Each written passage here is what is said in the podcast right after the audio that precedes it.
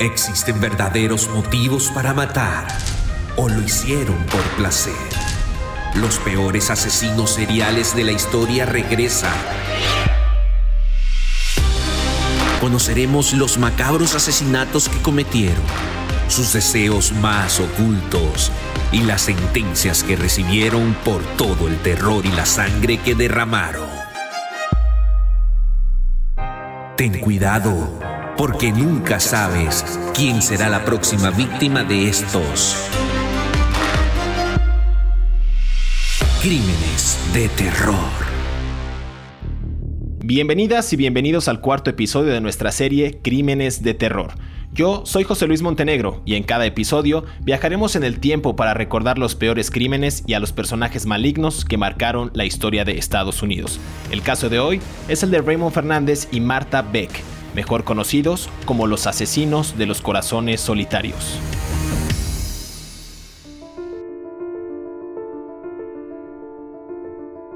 Desde hace mucho tiempo las personas han buscado infinitas formas de encontrar el amor. Unos van a algunos lugares con la esperanza de encontrarlo. Otros se reúnen en grupos especiales de solteros y hoy en día acuden a plataformas digitales y redes sociales para encontrar el amor de sus vidas. En los años 40 esto no era muy diferente ya que los solteros acudían a la sección de corazones solitarios del periódico en busca de una oportunidad en el amor. Y también, como hoy en día, desafortunadamente había muchos que iban tras otros intereses oscuros, como estafar, violar y matar. A muchos, estos encuentros les cambió la vida. A otros, se les convirtió en una obsesión desbordada que los llevaría a cometer los peores crímenes. Este es el caso de Ray Fernández y Marta Beck, los asesinos de corazones solitarios.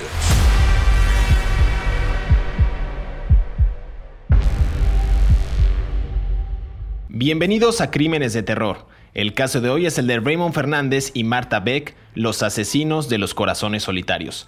Yo soy José Luis Montenegro y quiero darle la más cordial bienvenida a mi compañero David Orantes, quien estará acompañándome en cada una de estas aterradoras historias. David, cuarto episodio de Crímenes de Terror. ¿Cómo estás? Hola, ¿qué tal José Luis? ¿Cómo estás? Eh, bien, estamos eh, prestos para hablar hoy de uno de los casos más sonados en la historia del crimen en los Estados Unidos y que ha motivado muchas novelas eh, de crimen y romance películas, incluso películas mexicanas. Es un caso muy, muy interesante que tiene vínculos con España, con Florida. Es muy, muy interesante de lo que vamos a hablar hoy. Y vamos a, vamos a hablar sobre cómo en esos años, estamos hablando de los años 40, cómo la gente encontraba el amor. Bien escuchábamos en el intro que ah, actualmente existen redes sociales, existe el Facebook Dates, existe Tinder, existen muchas formas de encontrar el amor de forma virtual. Pero a ver, remontémonos un poco a esa fecha donde se tenía pues una, una interacción totalmente distinta a la que vemos hoy día. Eh, desde bares, discotecas, restaurantes, no existían este tipo de chats especializados ni tecnología. Los años 40, David. ¿Cómo nos situamos en ese, en ese momento en que los solteros acudían a la sección de los, de los corazones solitarios del periódico en busca de una oportunidad en el amor? Bueno, eso no es tan lejano. Todavía hace 20 años muchos periódicos en Latinoamérica y en los Estados Unidos tenían ah, una sección para encontrar pareja y amigos, ¿no? Era una sección de anuncios clasificados que se ponía bajo el, letrero de eh, anuncios personales. en muchas revistas incluso era era, parte como de la comidilla de peluquerías, ¿no? Entonces muchas personas que se sentían identificadas decían soltero maduro o soltera madura con hijos, sin hijos, busca hombre para relación estable, alto, esto, tal y cual, ¿no? Los chaparros y gordos nunca teníamos éxito, ¿no? Entonces, eh, esta es, esto es importante que lo mencione porque esto tiene que ver con uno de los casos. Entonces, ellos dos, Marta Beck y Ray Fernández, Raymond Fernández, quien por cierto era español, se conocieron por medio de uno de estos eh, sitios de, citas por, por contactos por medio del correo y empezaron a escribirse. ella era obesa. A ver, Marta era una, una hija de una familia dominante que la reprimía de Florida. Ella nació en Milton, Florida, un pequeño pueblo, donde sufrió mucho abuso por parte de todas las personas con las que vivía en el pueblo. Y la... Mm, y le hacían lo que ahora se dice bullying, ¿no? Que era acoso infantil. Y ella estuvo realmente, eh, se convirtió en una chica muy introvertida, en una chica muy mm, incapaz de relacionarse con otras personas y con una gran y al mismo tiempo, de manera paradójica, con un gran apetito sexual. Me imagino que era una falta que ella tenía. Entonces, es todo esto era el, la psique de ella, ¿no? Era la forma psicológica que ella se conducía. Y conoce a Raymond Fernández, que aunque había nacido en Hawái... Eh, justo iba a tocar el tema, que, que, justo Raymond Fernández, que por ahí no sé si tengo bien el dato, eh, David, pero era Ramón Fernández. Eh, sí, podría ser. Él nació en Hawái, de familia española, de, eh, con, que se mudaron a Connecticut, a Fairfield, Connecticut, que es un pueblito en el norte de los Estados Unidos. Era un hombre extremadamente atractivo, dicen los testimonios, incluso cuando ellos cometieron sus crímenes no se había desarrollado el, el, departamento de perfiles psicológicos del FBI. Entonces hay muchas cosas que están en, en el limbo que nunca podremos saber. Pero lo que se tiene dentro de los archivos del FBI que yo pude consultar es que muchos policías que lo conocieron y lo interrogaron lo describen como un hombre extremadamente atractivo. Él fue marino en la Segunda Guerra Mundial, era un hombre con grandes capacidades para ah, resolver problemas mecánicos, ah, de carpintería, de, de, talleres, tenía una gran habilidad con las manos y dicen que tenía un problema con su calvicie estaba profundamente traumado por su calvicie. Esto no lo sé si esto fue parte de la película que después se hizo en México o no. Pero el caso es que los dos tenían este componente de un hombre que deseaba ser deseado y una mujer que deseaba ser deseada. Claro, totalmente. Raymond Fernández, como bien comentas, nació en Hawái en 1914 este, hijo de, inmigrantes españoles, su padre, como bien mencionaba, ser un obrero, pero aquí también creo que jugaría un papel importante, como lo hemos mencionado en nuestros casos anteriores, el tema de la infancia. En, el caso de Fernández, tuvo una infancia bastante dura, si no es que eh, bastante rígida por parte del padre, ya que él, al ser el menor, Fernández, eh, siempre lo catalogaron como la persona más débil, como el eslabón más débil de esta familia. En los años 30, David, tú recordarás que la familia de Rey decidió volver a España, donde Fernández, eh, padre, se convirtió en un importante hombre de negocios y ahí fue cuando se convirtió en alcalde de una ciudad española. Un poquito más adelante, Ray, haciendo como un, análisis un poco más, más, completo acerca de la infancia y esta vida del hombre que después se convertiría junto con Martha Beck en uno de los, uno de los grandes asesinos seriales en Estados Unidos, eh, se mudó a Gibraltar, empezó a trabajar para el gobierno británico, consiguió de alguna manera información, pero hay un pasaje muy importante en la historia de, de Raymond Fernández, que fue que cuando él quiso regresar, a, pues Estados Unidos, de repente un movimiento brusco en ese barco en el que él partía para llegar a territorio norteamericano le pegó en la cabeza a Ray quien de inmediato perdió la conciencia, quedó inundado de sangre y dicen muchos analistas, David, que él con ese golpe pudo haber sufrido algún tipo de alteración de la personalidad hasta el, tal punto de quedar dañado en su juicio moral. Digamos que ahí también parte un, punto álgido en la, vida de Raymond Fernández y en lo que posteriormente eh, efectuaría con su pareja sentimental Marta Beck, que como bien comentas conoció en este apartado del periódico de los corazones solitarios. Es muy interesante porque ¿cómo podemos saberlo? Nunca lo vamos a saber. Sin embargo, los análisis forenses eh, posteriores que se han hecho a muchas personas que sufren eh, golpes en la cabeza, nos, incluso en, recientes casos con los jugadores de fútbol americano, nos dicen que hay una predisposición o una, una a, convertirse en una persona con una serie de riesgos en términos de, morales hacia la sociedad después de una lesión en la cabeza. Eh, es muy interesante el caso de estas dos personas, sin embargo, debido a la distancia y a la falta de análisis forenses y de rigores forenses y de psicología forense que, que privaba en la época, nunca lo vamos a saber exactamente. Sin embargo, Evidentemente, el, golpe en la cabeza le pudo haber provocado una serie de lesiones que afectaron de alguna manera eh, su capacidad de juicio y de análisis, ¿no? Dicen, dicen que justo ese golpe que se dio en la cabeza le despertó algún tipo de deseo sexual, eh, que inclusive a las mujeres que ya ni siquiera se fijaba en el físico, sino él quería tener ese deseo y explotar ese deseo.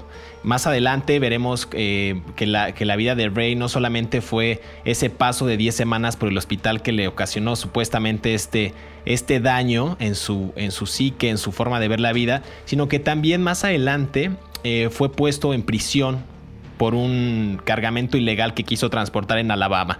Durante ese paso también es una parte importante en el caso de Raymond Fernández, ojalá nos dé tiempo rápido de hablar también de Martha Beck, porque ahí conoció a gente que le enseñó sobre brujería, sobre rituales, sobre vudú, y Ray decía que ahí él podía o él desarrolló poderes mágicos para conquistar a cualquier mujer. Y con esos o con esas habilidades, mujeres solas, necesitadas de amor y que además tuvieran mucho dinero, fueron las víctimas perfectas para Fernández, quien también utilizaba una especie de magia negra para mandarles en estas cartas por medio de los corazones solitarios, David.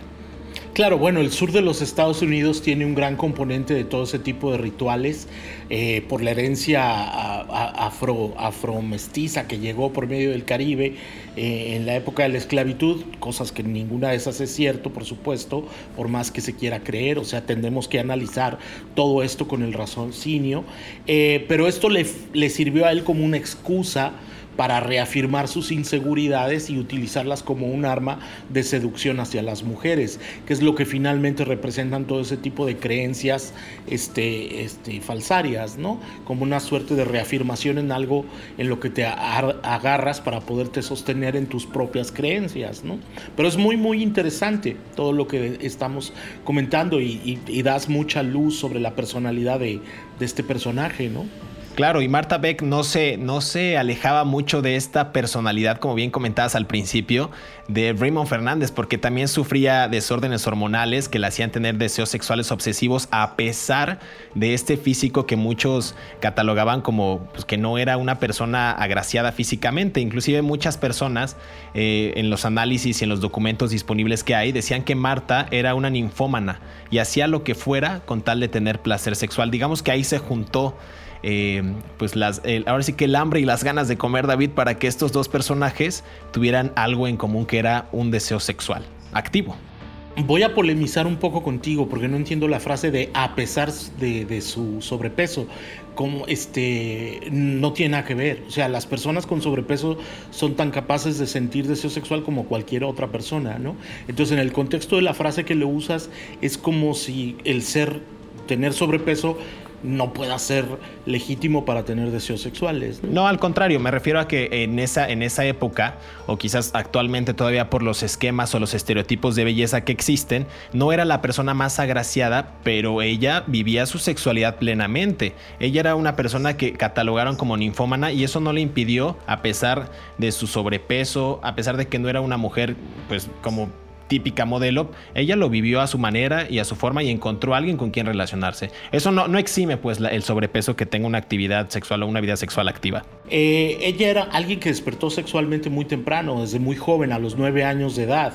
Y en un pueblo como Florida, pues eso debió de haber sido realmente escandaloso, ¿no? Totalmente, totalmente. Eh, hay algunos otros datos, David, acerca de Martha Beck. Eh, bueno, ella fantaseaba con encontrar al amor de su vida y fue justo ahí en ese momento cuando se puso a ver revistas y a leer historias de amor y se unió al Club de los Corazones Solitarios. Ella nunca pensó que justo en ese apartado de clasificados, como bien comentábamos al principio de este periódico, de estos periódicos, se encontraría al que él consideraría el amor de su vida. Estamos escuchando la historia de Raymond Fernández y Marta Beck, mejor conocidos como los asesinos de los corazones solitarios.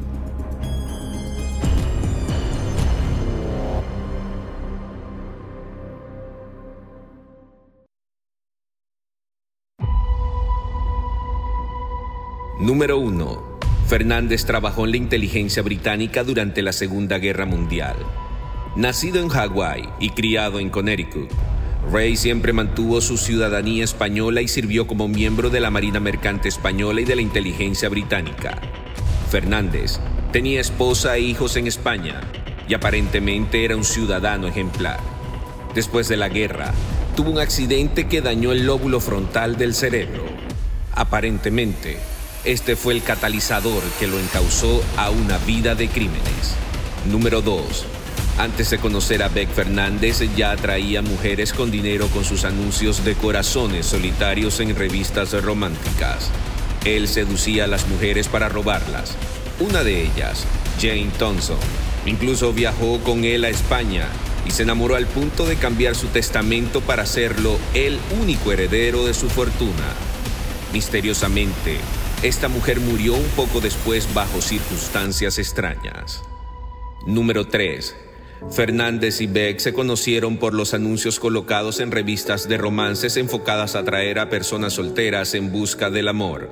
Fernández colocó los anuncios, Beck respondió a uno de ellos. Se conocieron personalmente en la Florida y allí comenzó su relación. Muy pronto Fernández le reveló sus planes de defraudar a mujeres y le indicó que su misión era apoyarlo. Número 4. Antes de conocer a Fernández, Beck ya tenía dos hijos. Su primero fue una niña. Ella trató de convencer al padre de la pequeña de casarse con ella, pero fue rechazada. Tiempos después se enamoró de un conductor de bus y con él tuvo un hijo. Tras conocer a Fernández, él la convenció de irse a vivir a Nueva York junto a él. Beck aceptó, pero antes de mudarse, abandonó a sus hijos en un Salvation Army para poder dedicarle a su nuevo amor toda la atención. Número 5.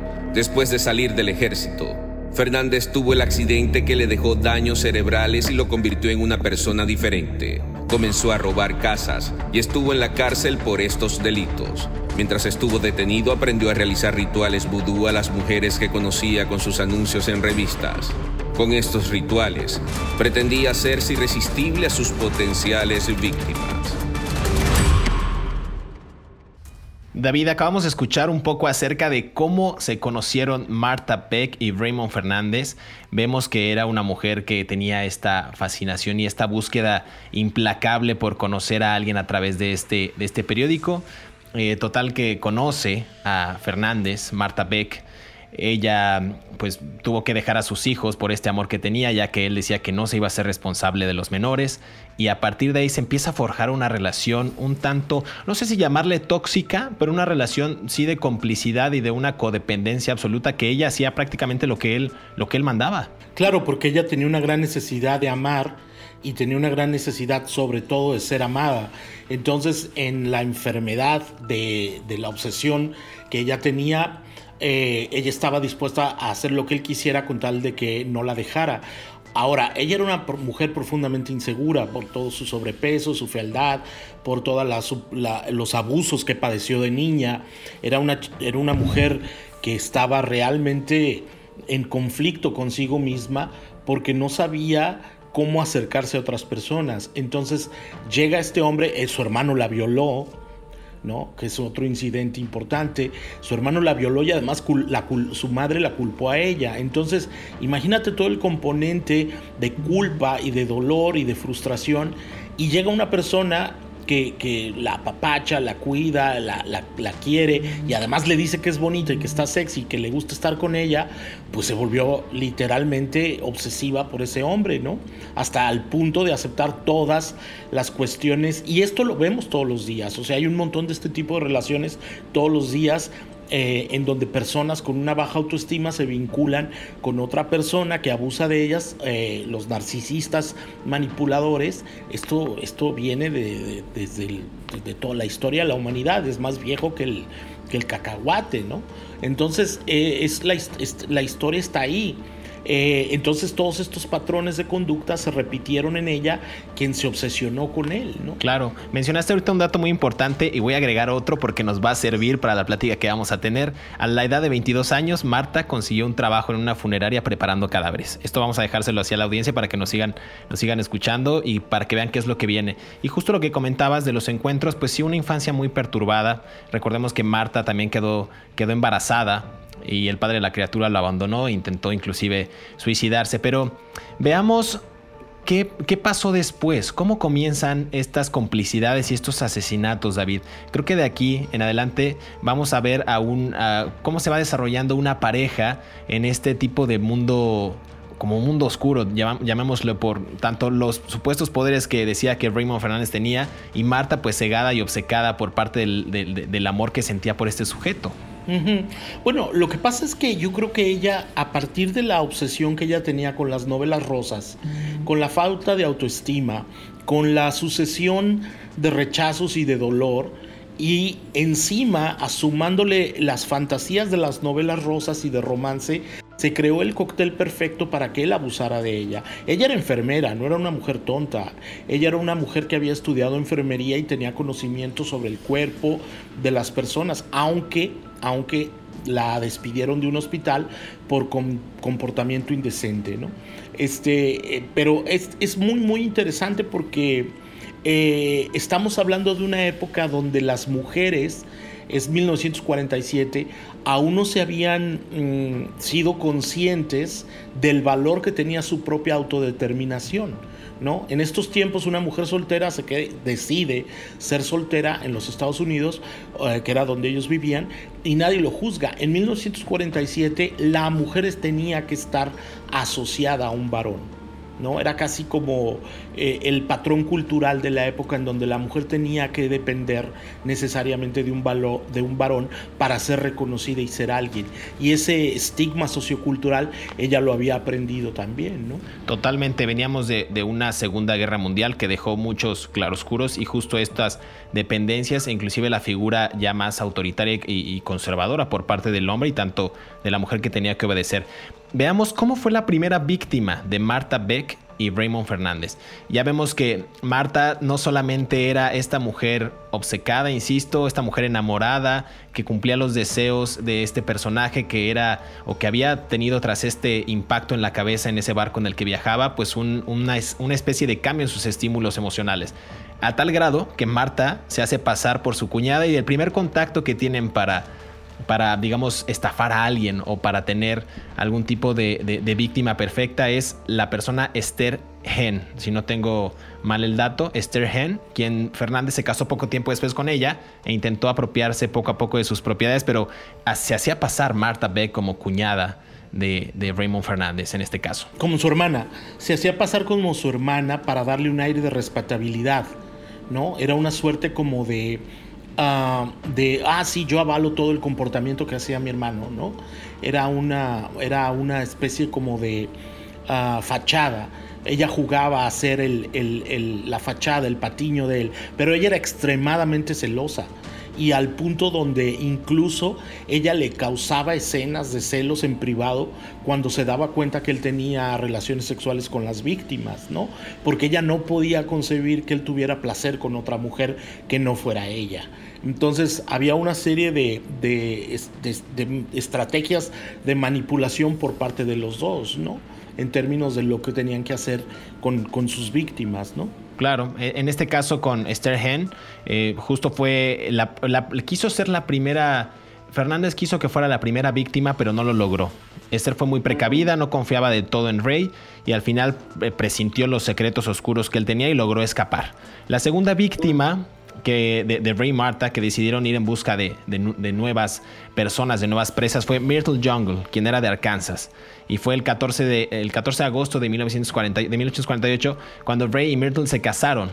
Y Ray cometió bigamia en varias oportunidades. Es decir, lo que bien mencionas, sí se hacía pasar por un familiar, ya sea la cuñada, la hermana, y en su intento por contener mucho de lo que ella sentía por él, pues sí le permitía ciertos pues digamos, ciertas libertades, pero al final ella quería ser la, auténtica, la mujer. Esa fue la segunda víctima, Myrtle Young. Sí, y luego, a ver, ellos escogían mujeres adineradas y solas que conocían por medio de estas cuestiones de, del correo, ¿no? Y estamos hablando de una época donde la información no fluía como es ahora.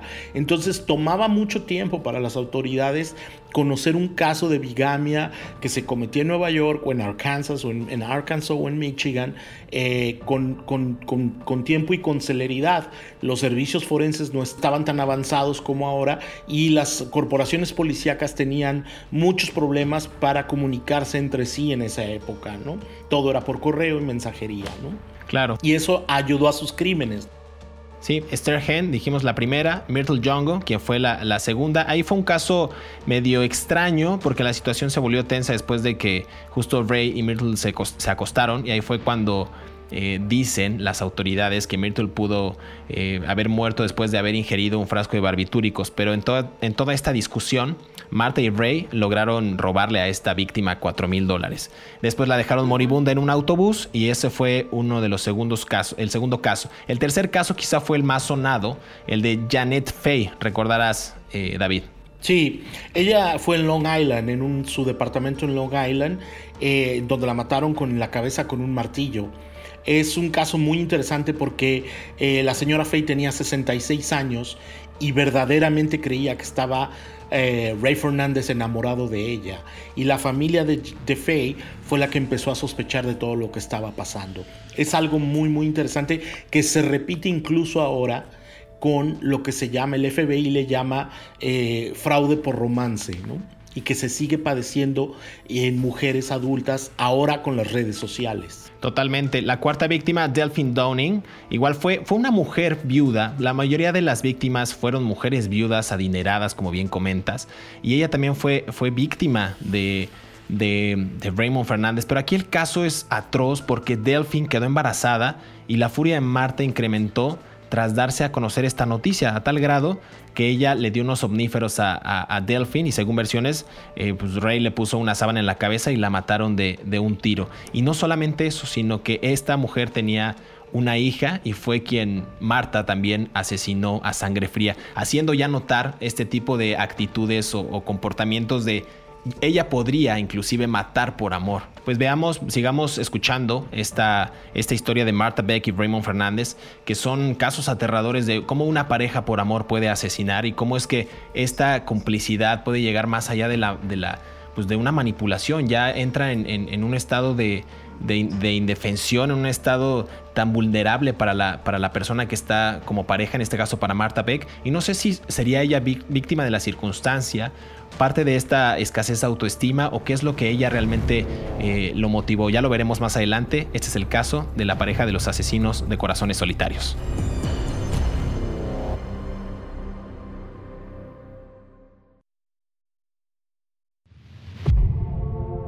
Marta lloró al saber que iría a la silla eléctrica.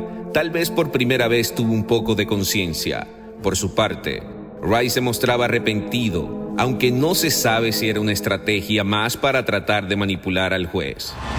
Después de 44 días de juicio, Marta Bebb y Ray Fernández fueron hallados culpables eh, por el asesinato de Janek Frey y el 17 de junio de 1949 fueron sentenciados a la silla eléctrica. Me gustaría gritarle al mundo el amor que siento por ti. Ese fue el último mensaje de Ray para Marta. Ella lo recibió con una sonrisa en el rostro y contestó, ahora ya sé que Raymond me quiere y puedo afrontar la muerte con alegría.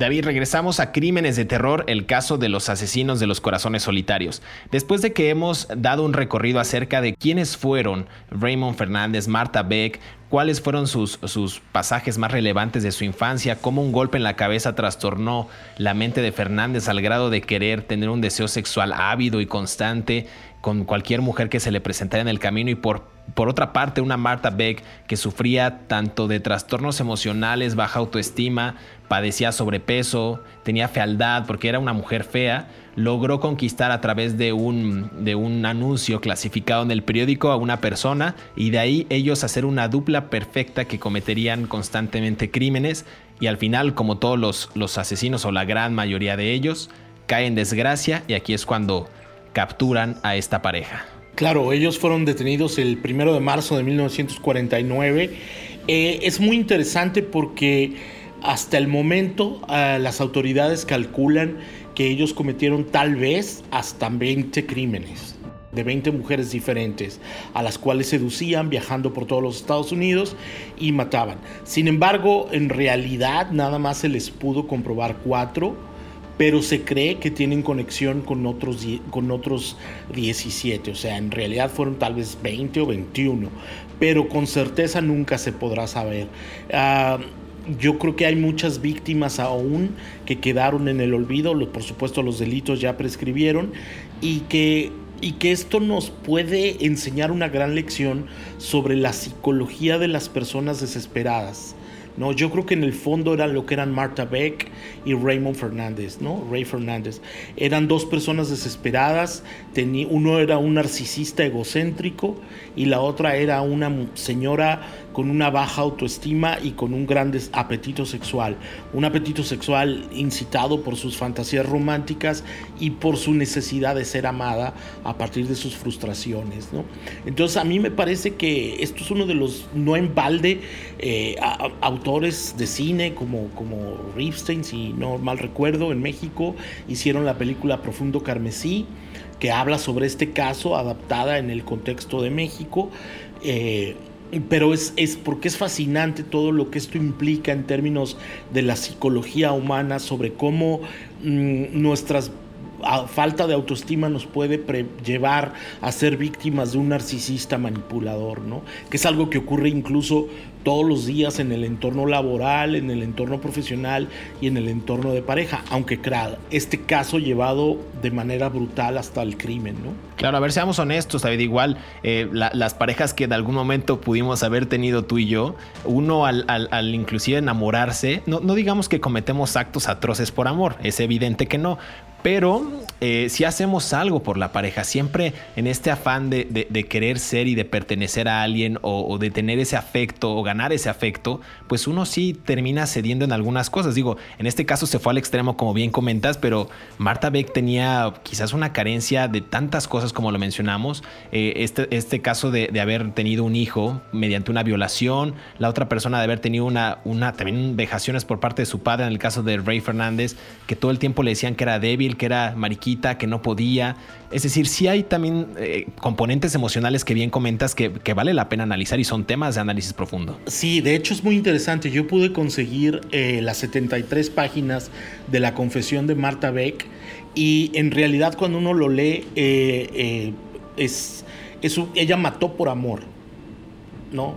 Y la mayoría de las mujeres que están en las cárceles de los Estados Unidos, o una gran mayoría, cometió crímenes por amor, contrabandearon drogas, este, mataron a alguien, defraudaron a alguien o hicieron algo porque sus parejas se los pidieron. Entonces es muy interesante cómo tenemos que reeducarnos en nuestras sociedades para que evitar que este tipo de patrones no se repitan. Además es algo muy Marta Beck y Raymond Fernández fueron ejecutados en la silla eléctrica, ¿no? Es, un, es una muerte atroz y brutal, ¿no? Yo no estoy a favor de la pena de muerte bajo ninguna circunstancia, aunque cubro muchas eh, ejecuciones aquí en la prisión de Huntsville, Texas, y puedo entender la parte de las víctimas y también puedo entender la parte de las familias de los victimarios, pero matar a alguien en la silla eléctrica, ejecutar a alguien en la silla eléctrica, tiene un componente de sadismo y de brutalidad al mismo nivel que los que las que estas personas los crímenes que ellos cometieron, ¿no? Totalmente, me, recuerda mucho a la película de Milagros Inesperados, cuando este personaje va a la silla eléctrica y es un, son escenas atroces, bueno, este, en este caso novelado y dramatizado, pero, pero son así. Justo mencionas que, la, que, fue, que fueron a dar a la silla eléctrica, pero la policía, recordemos que tras investigaciones y exhumación de cadáveres, ellos fueron detenidos en el estado de Michigan, pero tuvieron que ser trasladados a Nueva York, donde fueron ejecutados, como bien dices. Escuchamos un audio de cómo Marta Beck lloró al saber que iría a la silla eléctrica, pero tampoco tuvo empacho en, sentirse liberada cuando Ray Fernández le dijo que le gustaría gritarle al mundo lo que, lo que sentía por ella. Y de ahí se sintió ya aliviada, una especie de, de, catarsis al saber que su objetivo se había logrado al final del día después de tantos asesinatos. Hice esto, cometí aquello, me vi vulnerada, eh, vulneré a otras personas por amor y al final recibo el reconocimiento de, mi, de mi secuestrador también. Yo lo vería como, un, como una especie de captor, ¿no? Alguien que, que logró moldear a una persona, a una figura, a su, a su, a su imagen y semejanza. Bueno, es que eso es el amor, ¿no? Finalmente, eh, desafortunadamente, en la, en la concepción de la sociedad moderna que tenemos, uno tiende a idealizar a la otra persona. No estoy diciendo que eso sea el amor, eso es la idealización. Yo quiero que esa persona sea el ideal que yo quiero, ¿no? Entonces, en este caso, en la, locura de Marta y de Ray, eh, se idealizaron de tal manera que los dos se convirtieron en lo, en lo que el otro quería para satisfacer sus, sus deseos de asesinato y de crimen, ¿no?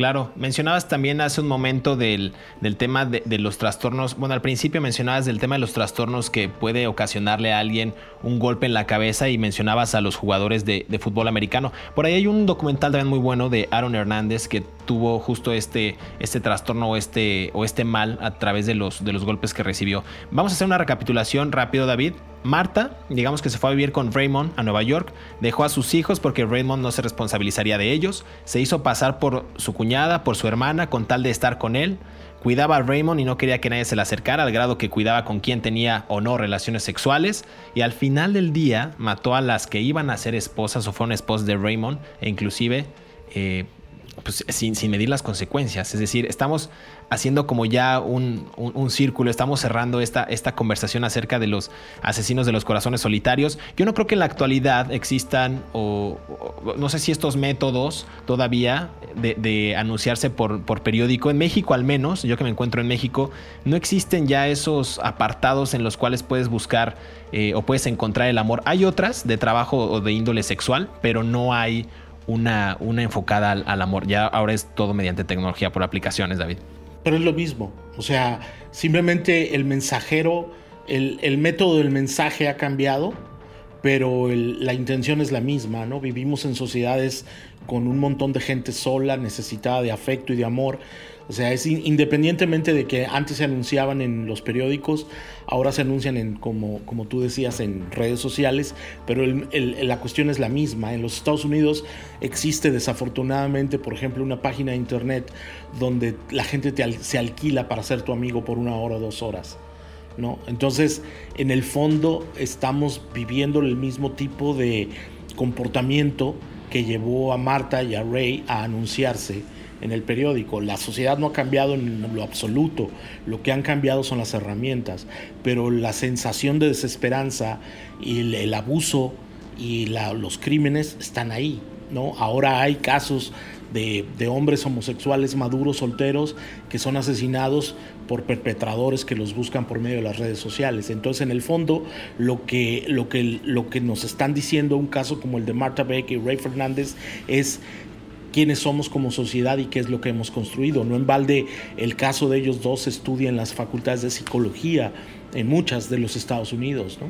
Claro, y se replicaría, como bien dices, en otras plataformas mediante quizás otros modus operandi, pero tienes toda la razón. Eh, creo que nada más cambió la parte del mensaje, en cómo se transmite. Existe, existe Tinder, existen Facebook Dates, existen chats especializados e inclusive hay apartados ya o aplicaciones donde la gente puede vender sus contenidos, eh, ya sean de índole erótico o sexual, y la gente, hay... Pues existe la oferta, o sea, está la oferta y la demanda de estos servicios. Al final del día pasa que pueden cometerse actos atroces si es que esta sociedad convulsa pues sigue esos patrones de conducta que en el pasado vimos y que no queríamos replicar, pero ahí están, como dices tú, las cartas están puestas sobre la mesa. Eh, es cuestión de tiempo para que tengamos más casos de Marta Beck y Raymond Fernández. En lugar de que las víctimas hayan sido capturadas por un periódico o atrapadas por medio de un periódico, serán atrapadas por un, por un anuncio en Tinder o en, este, o en Snapchat o en un mira, mira, en un sitio de encuentros sentimentales ¿no? de, cualquier tipo que hay en los Estados Unidos o en Latinoamérica. En el fondo, lo que estamos viendo en, la relación entre Marta Beck y Ray Fernández fue una víctima y otra víctima que se convirtieron en abusadores de otras víctimas. Y esos patrones sociales no han cambiado en ninguna, en ninguna sociedad del mundo. Y finalmente, David, después de 44 días de juicio, Marta Beck y Raymond Fernández fueron hallados culpables por el asesinato de Janet Fay el 17 de junio de 1949. Como bien comentas, fueron a dar a la silla eléctrica. Con esto, David, culminamos el cuarto episodio de Crímenes de Terror. Muchas gracias por escucharnos y síganos en nuestras redes sociales. Así será.